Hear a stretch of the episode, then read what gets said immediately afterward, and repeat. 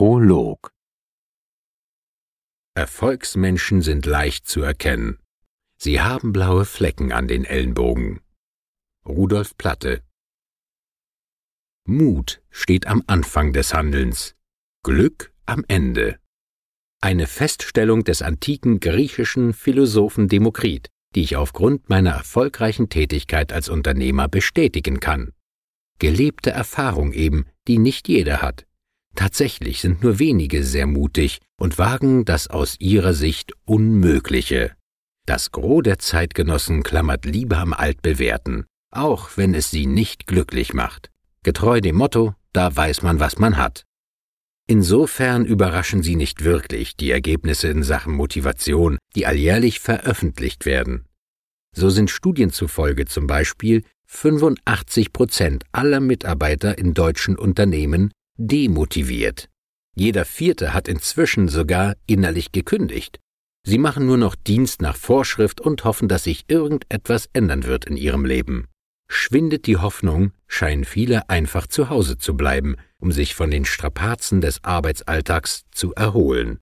Eine Entwicklung, die die Unternehmen richtig viel Geld kostet. Die Unternehmensberatung, die seit 2001 alljährlich Studien zur Motivation erhebt, geht davon aus, dass die Fehltage, die auf Unlust zurückzuführen sind, die Betriebe rund 18 Milliarden Euro jährlich kosten. Alles in allem gingen nur den deutschen Unternehmen bis zu 138 Milliarden Euro durch fehlendes Engagement verloren. Wobei sich für mich die Frage stellt, warum es zur Unlust überhaupt kommen kann. Aus meiner Sicht sind nicht nur die Arbeitnehmerinnen und Arbeitnehmer schuld, wenn es im Job nicht rund läuft und sie deshalb unzufrieden sind. Zeiten ändern sich, lehrt eine Redensart. In Anlehnung daran ergänze ich, fast schon revolutionär. Die Entwicklungen der letzten Jahre in Sachen moderne Kommunikation ist beispiellos in der Geschichte. Deshalb wird es immer schwieriger für jeden Einzelnen, nach Feierabend den Job aus dem Kopf zu bekommen. In vielen Unternehmen sind sie schon längst vorbei, die Zeiten mit der Stechuhr. Zu Arbeitsbeginn und Arbeitsende stempeln und die Sache hat sich. Heute ist man fast nur noch auf Standby. Die moderne Technik macht es möglich. Ob Internet, E-Mail, Smartphone etc. pp. Wir sind ständig erreichbar und genau das kann zu einem echten Problem werden, das sich körperlich auswirken wird. Insofern überrascht mich das Ergebnis einer Studie des Deutschen Gewerkschaftsbunds, dem DGB, nicht. Die psychischen Belastungen durch Hetze und Stress am Arbeitsplatz sind inzwischen so hoch, dass sie die Gesundheit und die Leistungsfähigkeit der Beschäftigten gefährden. Im Jahr 2000 beantragte nur jeder vierte Arbeitnehmer eine Erwerbsminderungsrente wegen einer Depression, Angststörungen oder anderen psychischen Erkrankungen. Nur Elf Jahre später waren es bereits 41 Prozent. Mehr als vier von zehn vorzeitig Arbeitsunfähigen sind demnach psychisch krank. Damit hat dieses Leiden in der Häufigkeit Herz- und Kreislauf- oder Krebserkrankungen überholt. Nach Angaben des DAK Gesundheitsreports stiegen die Fehltage durch allgemeine psychische Erkrankungen in den letzten 15 Jahren um 165 Prozent. Durch Psychostress ausgelöste Leiden rückten auf Platz zwei aller Krankheitstage im Job. Auf Platz eins stehen Rückenleiden. Betroffene Arbeiter und Angestellte blieben 2012 laut kaufmännischer Krankenkasse KKH über 40 Tage wegen Krankheiten, die durch Psychostress ausgelöst waren, zu Hause. Wie wirken diese Ergebnisse auf Sie? Fühlen Sie ähnlich? Sind auch Sie demotiviert, überfordert, ausgepowert?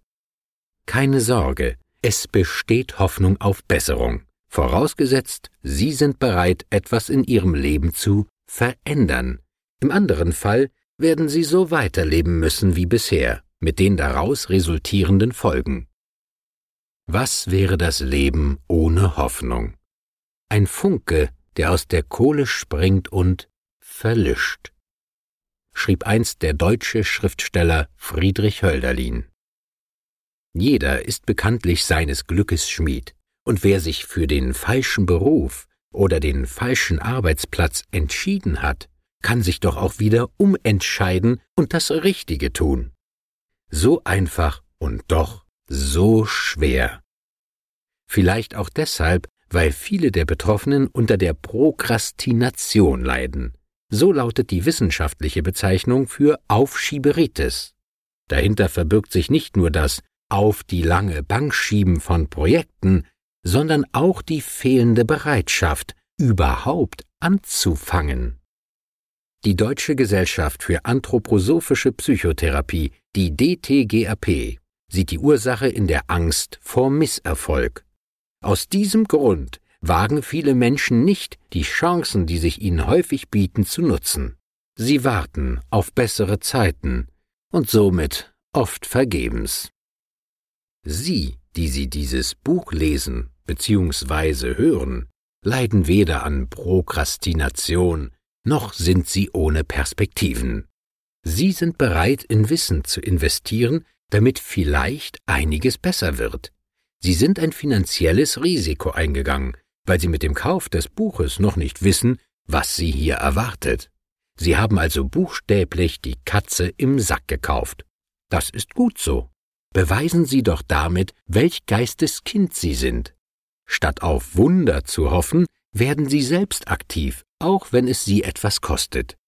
Diese Einstellung ist extrem wichtig, um sein eigenes Leben nach seinen Vorstellungen zu gestalten und zu leben. Sie handeln somit im Sinne des deutschen Schriftstellers Georg Christoph Lichtenberg, welcher von 1742 bis 1799 lebte und der schrieb Ich weiß nicht, ob es besser wird, wenn es anders wird, aber es muss anders werden, wenn es besser werden soll. Über Ihre Bereitschaft, Neues zu wagen, freue ich mich. Vor Ihnen liegt nun ein gutes Stück Arbeit, denn Veränderungen kommen nicht über Nacht. Es ist mitunter ein langwieriger Prozess, doch lohnt es sich, die Mühen auf sich zu nehmen. Ein Prozess, der auch harte Entscheidungen von Ihnen verlangt. Da will ich ehrlich zu Ihnen sein. Das Leben ist kein Ponyhof, eher ein Reiterhof, der demjenigen erstklassige Zuchtergebnisse liefert, der bereit ist, aktiv zu handeln. Mit diesem Buch halten Sie keine Erfolgsfibel in Ihrer Hand, die Ihnen weismachen möchte, dass allein positives Denken ausreicht, um Erfolg wie ein Magnet anzuziehen. Dieses Denken ist nur ein Mosaiksteinchen von vielen, doch mit Abstand das wichtigste, keine Frage. Ohne Arbeit, körperlich wie geistig, wird es nicht gehen. Arbeit, die Spaß macht, erhöht die Lebensfreude um ein Vielfaches. Der Beruf ist zwar nicht alles, doch wenn wir hier mehr als 30 Prozent unseres Lebens verbringen, verdient dieser Bereich höchste Aufmerksamkeit. Ihre Arbeit, der Sie nachgehen, sollte Sie deshalb zu jeder Zeit motivieren, Sie anspornen und Ihnen vor allen Dingen Spaß und Freude bereiten. In diesem Zustand sind Sie immer in der Lage, das Beste zu geben dann fällt es auch nicht schwer, sich auf seinen Gebieten weiterzubilden, Fachzeitschriften zu lesen und sich mit Gleichgesinnten auszutauschen. Wenn Sie ein Arbeitsgebiet beherrschen und dort immer die neuesten Erkenntnisse einbringen, entwickeln Sie sich zu einem echten Spezialisten. Dann sind Sie ein gefragter Experte. Das ist gut so, denn je spezialisierter Sie auf Ihrem Gebiet sind, desto höher ist Ihr Marktwert. Macht Ihnen Ihre Arbeit noch Spaß? Wenn ja, dann ist das gut so. Im anderen Fall empfiehlt es sich, über Veränderungen nachzudenken. Vielleicht haben Sie ja aus diesem Grund dieses Buch gekauft. Unterschätzen Sie die Bedeutung dieser Ihrer Handlung nicht. Mit Blick auf mögliche Investitionen in ein besseres Leben mag das Geld, das Sie für dieses Buch gezahlt haben, lächerlich erscheinen. Und doch sind Sie gewaltig, tiefenpsychologisch betrachtet. Es geht hierbei um die Symbolik, die Symbolik des Handelns und der Bereitschaft, Risiken im Rahmen seiner Möglichkeiten einzugehen. Dieses Verhalten registriert Ihr Unterbewusstsein sehr genau. Je öfter Sie nun bereit sind, solche und ähnliche Entscheidungen zu treffen, desto größer ist die Chance auf die Erfüllung Ihrer Visionen. Die Zukunft gehört denen, die an die Wahrhaftigkeit ihrer Träume glauben, sagte die US-amerikanische Menschenrechtsaktivistin, Diplomatin und Gattin des US-amerikanischen Präsidenten Eleanor Roosevelt. Es gibt Menschen, die stehen vor dem Kamin und fordern, Gib du mir Wärme, dann gebe ich dir Holz. Sie leben nach dem Prinzip, erst ich, dann die anderen. Wer sich so verhält, verlangt von anderen den sofortigen Einsatz. Erst danach wollen sie selbst aktiv werden. Sie als Leser dieses Buches handeln genau umgekehrt und damit richtig. Sie zeigen Einsatz und nehmen dafür sogar noch Geld in die Hand. Sie investieren und erwarten danach Ergebnisse. Und genau diese Einstellung ist es, die sie von anderen unterscheidet. Sie sind somit auf Erfolg programmiert. Nun geht es nur noch darum, die Weichen in die richtige Richtung zu stellen. Das ist möglich, wenn Sie sich auf Ihre Fähigkeiten konzentrieren. Dazu sagt der deutsche Managementtrainer Boris Grundl. Man muss sich, wenn man tatsächlich weiterkommen möchte, ausschließlich auf das konzentrieren, was man kann und keine Gedanken an Dinge verschwenden, die man sowieso nie beherrschen wird. Was nicht bedeutet, Dinge fatalistisch zu betrachten. Oft hilft auch eine Veränderung der Blickrichtung, um zu einer realistischen Einschätzung zu kommen. Da ergeht es uns dann so wie dem Narren, der einem König einen wertvollen Tipp gab. Der König war traurig und haderte mit seinem Leben. Er bestellte seinen Hofnarren zu sich, um sein Leid zu klagen. Es stimmte seine Majestät traurig, dass mit jeder Geburt ein Mensch in seinem Reich starb. Der Hofnarr stellte sich auf den Kopf und sagte zum König Majestät, sehen die Sache falsch. Verändert euren Blick so wie ich in dieser Position. Ihr kommt so zu anderen Einsichten. In diesem Fall werden Majestät sehen, dass immer dann, wenn ein Mensch stirbt, ein neuer geboren wird. Die Buddhisten sagen, es gibt nur eine falsche Sicht der Dinge. Der Glaube, meine Sicht sei die einzig richtige.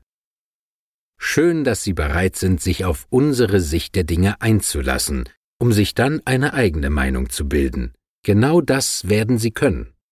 Wie sagte der deutsche Philosoph Immanuel Kant doch so treffend, Du kannst, denn du sollst. Wann können Sie? Stellen wir die Beantwortung dieser Frage zurück. Lesen Sie zunächst, warum es immer wichtiger wird, sich auf die sich sehr deutlich abzeichnenden Veränderungen rechtzeitig einzustellen, um seine finanzielle Freiheit zu keiner Zeit zu gefährden. Sie werden sehen, warum diese Entwicklung nicht mehr aufzuhalten ist. Sie werden aber auch sehen, wie Sie ihr sicherer begegnen können. Es verhält sich derzeit so wie mit dem Bau von Küstendeichen. Sie werden bei gutem Wetter und ruhiger See errichtet, also im Sommer, nicht erst, wenn die Sturmflut im Herbst das Wasser aufpeitscht. Mir ist wichtig, dass Sie nicht wie das Kaninchen ängstlich vor einer Schlange kauern und hoffen, dass im übertragenen Sinne jede Sturmflut geräuschlos an Ihnen vorbeizieht. Das wird nicht geschehen. Ich möchte, dass Sie sich heute, hier und jetzt auf das neue Zeitalter einstellen, was mit Beginn der Jahrtausendwende leider mehr durch Krisen von sich reden machte, als uns allen lieb ist. Aber so ist das Leben. Wir müssen nehmen, was kommt. Vergessen wir in solchen Momenten nicht, dass Krisen endlich sind. Niemand weiß wann, aber sicher ist, dass sie einmal zu Ende gehen werden. Doch so oder so ist eines ganz gewiss. Die Zeiten staatlicher Obhut und Sicherheit sind obsolet. Jetzt weht der Wind rauer. Deshalb braucht es ein stabiles Fundament, um ihm zu trotzen. Werden Sie in diesen Zeiten der Fels, dem selbst die stärkste Brandung nichts mehr anhaben kann. Das ist eine große Herausforderung, die zu schaffen ist. Glauben Sie an sich und haben Sie Vertrauen dann bringen Sie die besten Voraussetzungen mit, jede Krise zu meistern und den Erfolg über Gebühr zu genießen. Wenn ich dieses schreibe, dann sehe ich vor meinem geistigen Auge die große Seele Mahatma Gandhi, der sagte, Wenn ich mir einrede, ich kann etwas nicht, dann bin ich dazu unfähig. Wenn ich aber fest daran glaube, ich würde es können, dann erlange ich auch die Fähigkeiten dazu. Lassen Sie mich an dieser Stelle noch erwähnen, dass ich Sie mit diesem Buch weder auf ein neues Verhalten festlegen möchte, noch dazu aufrufe, waghalsige Experimente einzugehen. Insbesondere stellen meine Ausführungen keinen Aufruf zur unternehmerischen Selbstständigkeit dar. Bevor Sie diesen Schritt wagen, sollen, ja müssen Sie sich jeden nur erdenklichen Rat von ausgewiesenen Experten wie Steuerberater, Rechtsanwalt und gegebenenfalls Gutachter einholen. Erst auf der Basis dieser Daten und Informationen können Sie dann eine seriöse Entscheidung treffen. In diesem Sinne freue ich mich auf eine gemeinsame Zeit mit Ihnen und danke Ihnen für Ihr Vertrauen. Ach ja, eine Bitte noch. Die weiblichen Leser mögen mir nachsehen, dass ich in diesem Buch aus Gründen der besseren Lesbarkeit ausschließlich männliche Substantivformen verwandt habe. Ansonsten hat dies keine Bedeutung. Herzliche Grüße aus der Schweiz. Beat Ambort